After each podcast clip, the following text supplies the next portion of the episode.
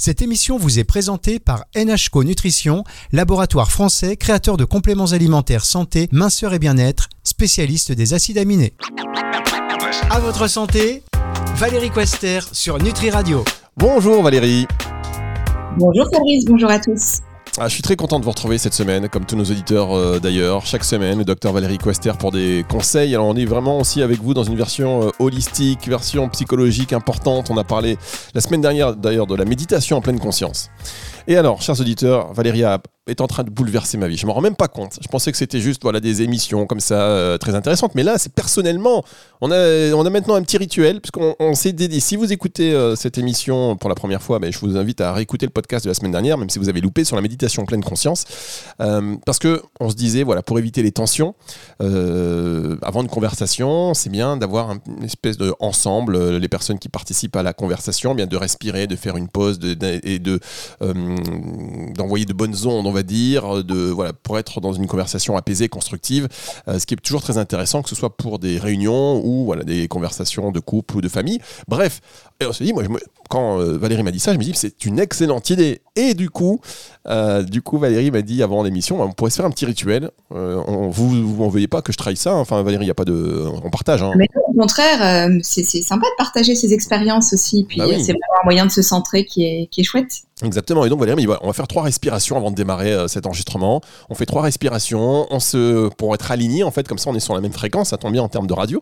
Et euh, donc voilà, si cette émission euh, vous paraît magnifique juste aujourd'hui, c'est parce que vous avez ressenti cette alchimie entre Valérie et moi, entre Valérie, moi et vous-même d'ailleurs. Et je vous invite, chers auditeurs, qui écoutez cette émission, ah pareil, prendre trois bonnes respirations. Alors on va pas le faire dans le même rythme hein, parce que sinon voilà.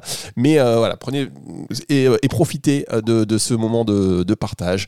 Vous pouvez aussi réagir à cette émission, nutriradio.fr, vous nous envoyez un message vocal, peut-être en appuyant sur le micro, et vous avez 30 euh, secondes après pour nous laisser donc un message en laissant votre pseudo et un mail, et on écoutera d'ailleurs ce message sur antenne, ou alors en nous laissant un petit, un petit mail dans la partie euh, contact pour qu'on puisse aussi avoir vos réactions avec donc le docteur Valérie Quester qui nous fait profiter de tout cela, et merci beaucoup.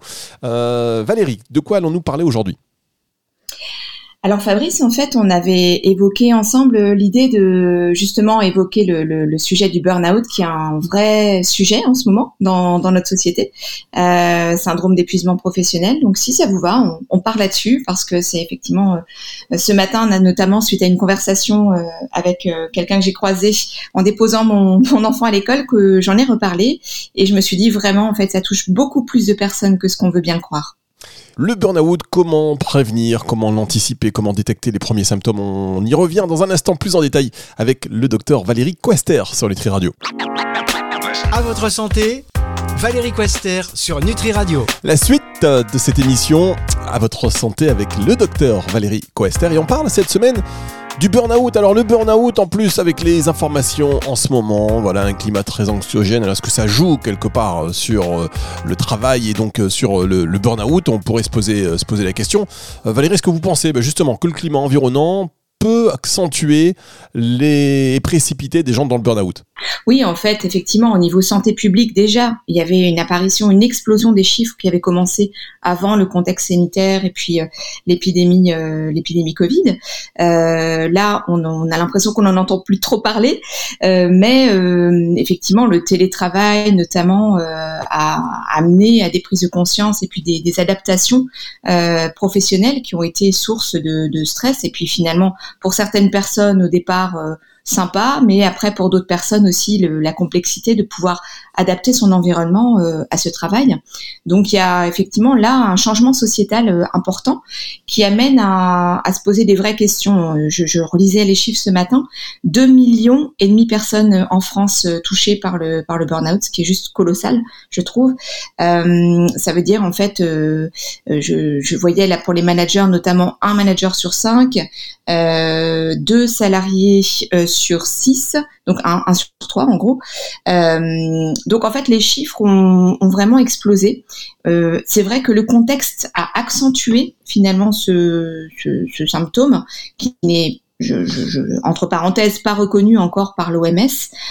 l'Organisation mondiale de la santé, mais qui est finalement un ensemble de différents symptômes que je vais pouvoir euh, développer là juste après. Mais euh, voilà, en fait, il y a une vraie question sur euh, justement comment faire pour accompagner. Alors il y a aussi deux raisons à cela, c'est-à-dire que à la fois les gens maintenant restent moins dans, dans, dans, leur coin, enfin la majorité, et du coup il y a aussi un diagnostic qui est davantage reconnu et posé par les par les médecins de traitants notamment, par les psychologues du travail ou les médecins du travail, et puis la prévention, justement, euh, je remercie tous les médias et les presse d'ailleurs. Merci Fabrice pour euh, me permettre de parler de ce sujet parce que c'est vrai que c'est aussi en en parlant que l'entourage peut davantage reconnaître euh, les symptômes pour quelqu'un qui, qui, serait concerné par par par ce, syndrome d'épuisement professionnel, voire même pour lui-même ou pour elle-même. Oui, alors on va, revenir sur les symptômes dans un instant. On rappelle effectivement que le burn-out, c'est pas comme la dépression. Le burn-out, ça intervient uniquement sur, enfin, dans un cadre professionnel. Hein. Exactement. En général, d'ailleurs, les gens qui, euh, qui s'éloignent de leur milieu professionnel et qui sont concernés par euh, effectivement ces, ces symptômes-là sont, euh, sont beaucoup mieux quand elles sont en vacances, quand elles sont en week-end, et que les symptômes reprennent soit par anxiété d'anticipation, typiquement le dimanche soir si elles travaillent le lundi, la boule au ventre, des maux de tête, enfin voilà, plein de symptômes. En général, c'est vrai que le, les personnes décrivent, quand elles sont sur le lieu de travail, une fatigue, euh, vraiment un manque de motivation. Il peut y avoir aussi des troubles digestifs, euh, alternance, euh, constipation, voire accélération du transit. Bon, évidemment, le stress chronique et puis des symptômes d'anxiété. ça peut aussi être des personnes qui, qui ont tendance à s'isoler, à moins vouloir sortir, à moins vouloir communiquer. Sensation parfois qui est décrite de vide aussi à l'intérieur de, de soi. Et puis, souvent des problèmes de sommeil, donc euh, soit des difficultés d'endormissement, soit des réveils précoces. Enfin, c'est très variable selon les gens. Aussi des personnes qui vont devenir très irritables. Vous n'allez pas comprendre, mais tout d'un coup, cette personne va se mettre à s'énerver sans raison vraiment apparente. Et puis, ce symptôme de dévalorisation qui est, qui est, vraiment euh, euh, très, très fréquent. Alors, si je puis me permettre, parce que là, on parle du burn-out professionnel, mais ce dont vous parlez, moi, ça me rappelle aussi ben, des étudiants, des lycéens, des collégiens, qui ont ce syndrome de euh, la, boule dans le ventre le dimanche soir, des maux de tête, un peu euh, parce, parce que aussi le cadre scolaire, euh, bah, il a changé. Enfin après, je sais pas, je veux pas faire de comparaison, mais en tout cas, il est tel qu'il est.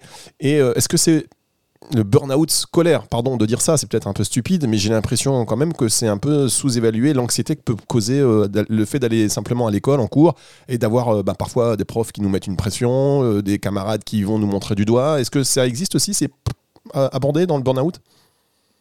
Alors, on peut effectivement faire des, certains parallèles, hein. c'est-à-dire que tous les symptômes ne vont pas forcément se retrouver, mais effectivement, euh, je, lisais pas mal d'articles là sur les, notamment l'hypothèse de burn-out, notamment parental, burn-out scolaire. Pour répondre à votre question, effectivement, alors tout ça, euh, ça va plutôt être questionné en termes de phobie scolaire, voire de la question de l'environnement, du harcèlement, etc. Enfin, euh, comment Alors, on ne peut pas réellement parler de, burn-out euh, si s'il y a euh, effectivement un, contexte, euh, on va dire au, niveau scolaire qui qui crée enfin finalement des, explications très très rationnelles et qui peuvent être changées. Donc, il faut bien bien prendre le temps d'analyser tout le contexte.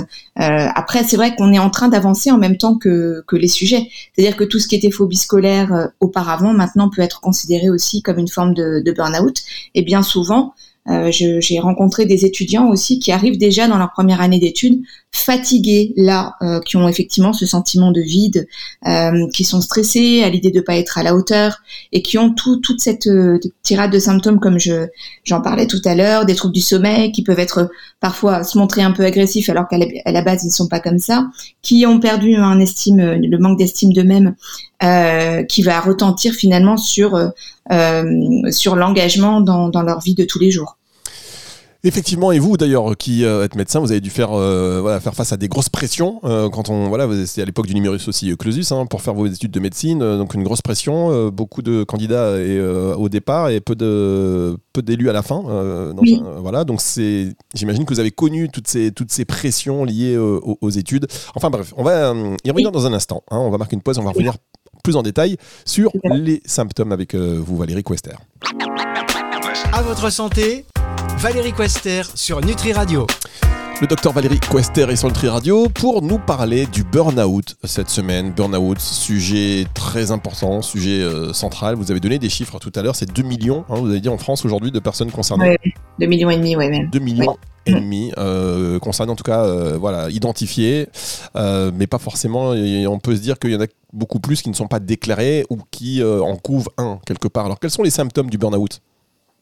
Voilà, j'en parlais, j'en parlais juste avant, mais alors ça peut être des personnes qui se sentent beaucoup moins efficientes au travail, qui qui sont en général assez assez fatiguées, démotivées, qui ont qui ont voilà effectivement une tendance au repli sur elles-mêmes, qui se sentent vides en général, il y a une forme de cynisme aussi qui peut s'installer. Hein, donc euh, vraiment de prendre euh, euh, un peu la note d'humour, mais qui n'en est pas en réalité, qui est une forme d'agressivité masquée sociale finalement. Et puis un, manque de sens dans le travail. Donc c'est-à-dire il y a une, ce qu'on appelle la dépersonnalisation, c'est-à-dire il y a, il y a, plus vraiment ce, cette connexion à, à, au sens du métier. Typiquement si un médecin est en burn-out, ce qui peut se passer, c'est qu'il reconnaît plus l'humanité derrière son patient. Typiquement, dans, une entreprise, ça peut être euh, euh, effectivement faire un dossier, mais pour qui je le fais, pourquoi, enfin voilà, et puis euh, considérer que tout est un peu vain finalement. D'accord. Est-ce que, parce qu'on parlait tout à l'heure en tout début de cette émission de, de l'effet Covid et donc maintenant du télétravail. Est-ce que le télétravail ça a aidé ou est-ce que au contraire pour des personnes qui ont besoin d'être euh, bah, pour qui euh, voilà le bureau c'est aussi très important pour l'aspect social, est-ce qu'il n'y a pas un isolement aussi en télétravail ou un sentiment d'inutilité? Oui, la, question s'est posée et euh, du coup, je, lisais aussi récemment le, compte rendu des analyses par rapport à ce télétravail et il semblerait qu'il y ait une amélioration étonnamment de euh, des, des, chiffres, enfin, c'est-à-dire le retour au travail, donc la sortie du Covid a, a fait diminuer les, les, chiffres de, de burn-out. D'accord. Alors, euh, il semblerait finalement que effectivement ce lien social, bon ça c'est pas nouveau, hein, mais on sait que le lien social en présentiel, en chair et en os, va vraiment aider aussi euh, au bien-être de, de, de l'individu. Donc je pense, enfin, dans ce que j'entends et ce que je vois, parce qu'on avance finalement en même temps que que cette évolution sociétale, mais euh, les, les, personnes se portent d'autant mieux qu'elles trouvent un équilibre. C'est-à-dire le télétravail en soi n'est pas une mauvaise chose, euh, le, le, le, travail au bureau en permanence n'est pas non plus une mauvaise chose. Je pense qu'il faut vraiment trouver un juste milieu pour que les personnes puissent euh, s'adapter et puis se, se, libérer du temps et éviter des temps de transport trop trop importants quand, quand, quand c'est possible de le faire. Très bien, effectivement, euh, vous, avez, euh, vous avez raison, il faut qu'on s'adapte et vous avez dit on avance en même temps, enfin, la, science avance et en, fonction aussi de l'évolution de, l'époque. Alors juste, est-ce qu'on peut prévenir, est-ce qu'on sent arriver ce burn-out?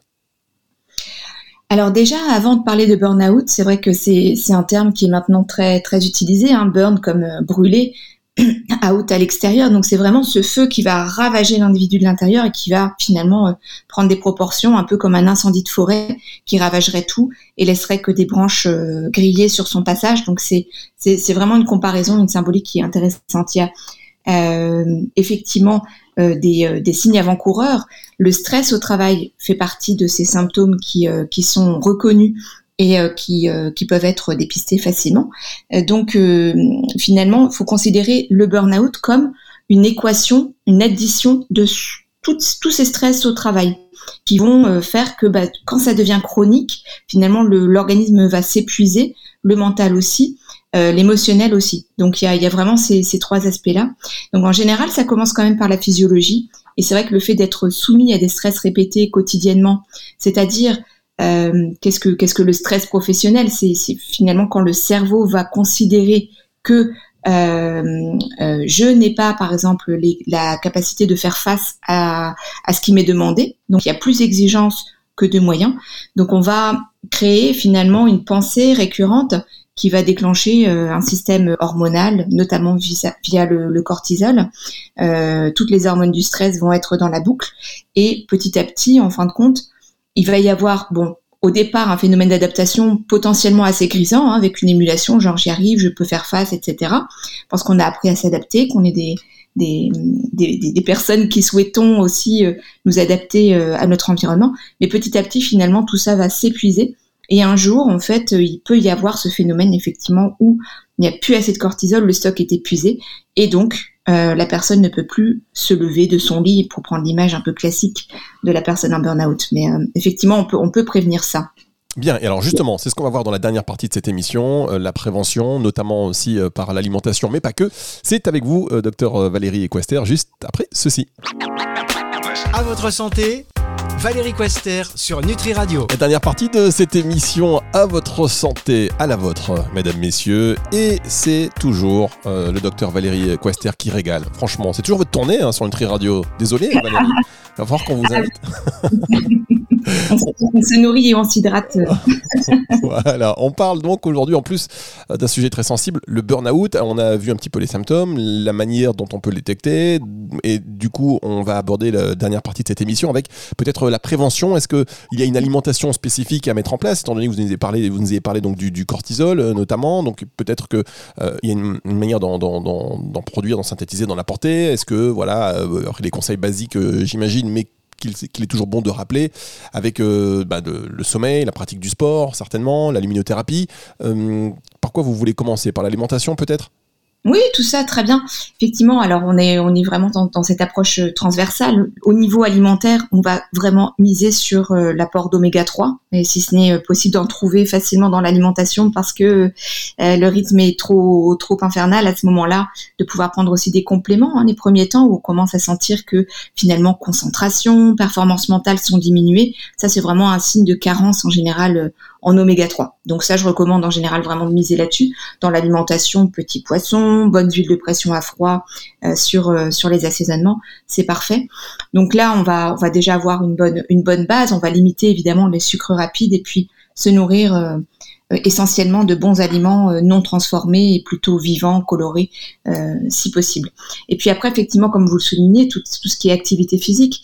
Donc, les personnes qui commencent vraiment à avoir des symptômes de, de, de stress, qui sentent ce vide, cette déconnexion d'eux-mêmes, peuvent mettre en place des rituels quotidiens, ne serait-ce que 20 minutes de marche par jour dans un espace si possible vert. Alors bien sûr en milieu urbain c'est parfois compliqué, mais on peut trouver des, des parcs, des bois, enfin voilà, vraiment dans la mesure du possible en tout cas de s'aérer l'esprit pour pouvoir penser à autre chose et remettre le corps en action, parce que finalement l'inactivité va aggraver tous ces symptômes-là.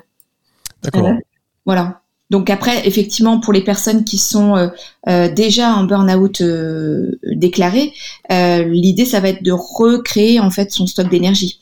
Donc là, euh, par les massages au départ, euh, tout ce qui est approche psychocorporelle, donc euh, vraiment se faire beaucoup de douceur et de bienveillance, un peu thalasso, je ne sais pas, enfin selon selon les possibilités de la personne, mais de pouvoir apporter de la douceur et du réconfort à son corps. Et puis après, petit à petit, d'aller vers une activité physique un peu plus cardio. Donc typiquement le Tabata, 5 minutes, qui va permettre de relancer tout ce qui est système des mitochondries, euh, permettre de détoxifier tous les métabolites qui auraient pu être stockés, et puis euh, finalement recréer une image positive de soi. On sait que l'importance de la posture et de ce qu'on engage dans la journée va créer aussi un cercle de pensée vertueux. Donc c'est petit à petit comme ça qu'on remet euh, le pied à l'étrier. Bien, eh ben, d'ailleurs, euh, peut-être un sujet d'émission, l'estime de soi, comment, euh, comment l'augmenter, comment la retrouver, la confiance, ce serait peut-être voilà, des sujets, je sais que vous adorez en plus ces types de sujets. Euh, donc on, se met ça sous le coude peut-être dans une émission prochaine, Valérie, qu'est-ce que vous en pensez? Ah oui, oui, avec plaisir, Fabrice, bien sûr. On en a tous besoin hein, d'avoir voilà, une bonne image de soi, parce que bah, parfois elle est mise à mal. Oui, tout à fait. Ça commence par ça, et puis c'est vrai que le, finalement, le, le, meilleur ami qu'on ait à vie, c'est soi-même, n'est-ce pas? oui, ça c'est ça c'est sûr. Même si on n'est même pas même si on n'est pas toujours d'accord avec soi-même.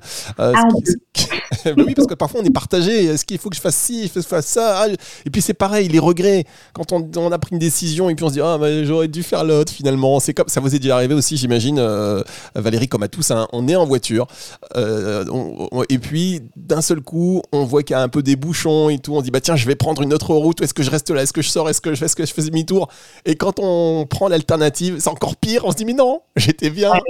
tout à fait. J'aurais dû écouter ma petite voix. Voilà, c'est ça. Non, mais la petite voix, elle est très, euh, voilà. Finalement, mais moi, franchement, c'est horrible. C'est un peu quand on a, on est voilà en voiture typiquement, euh, qu'on se veut, on veut sortir d'une situation, on se dit et on, en mettant pour réfléchir, qu'est-ce que je fais? D'un seul coup, on le fait et, on se retrouve dans des embouteillages encore plus monstrueux.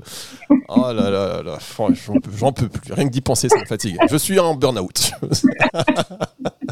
Valérie, merci beaucoup. Émission à retrouver évidemment en podcast à partir de dimanche sur nutriradio.fr dans la partie médias et podcast et en téléchargeant, téléchargeant l'application gratuite que vous soyez sur iOS ou sous Android.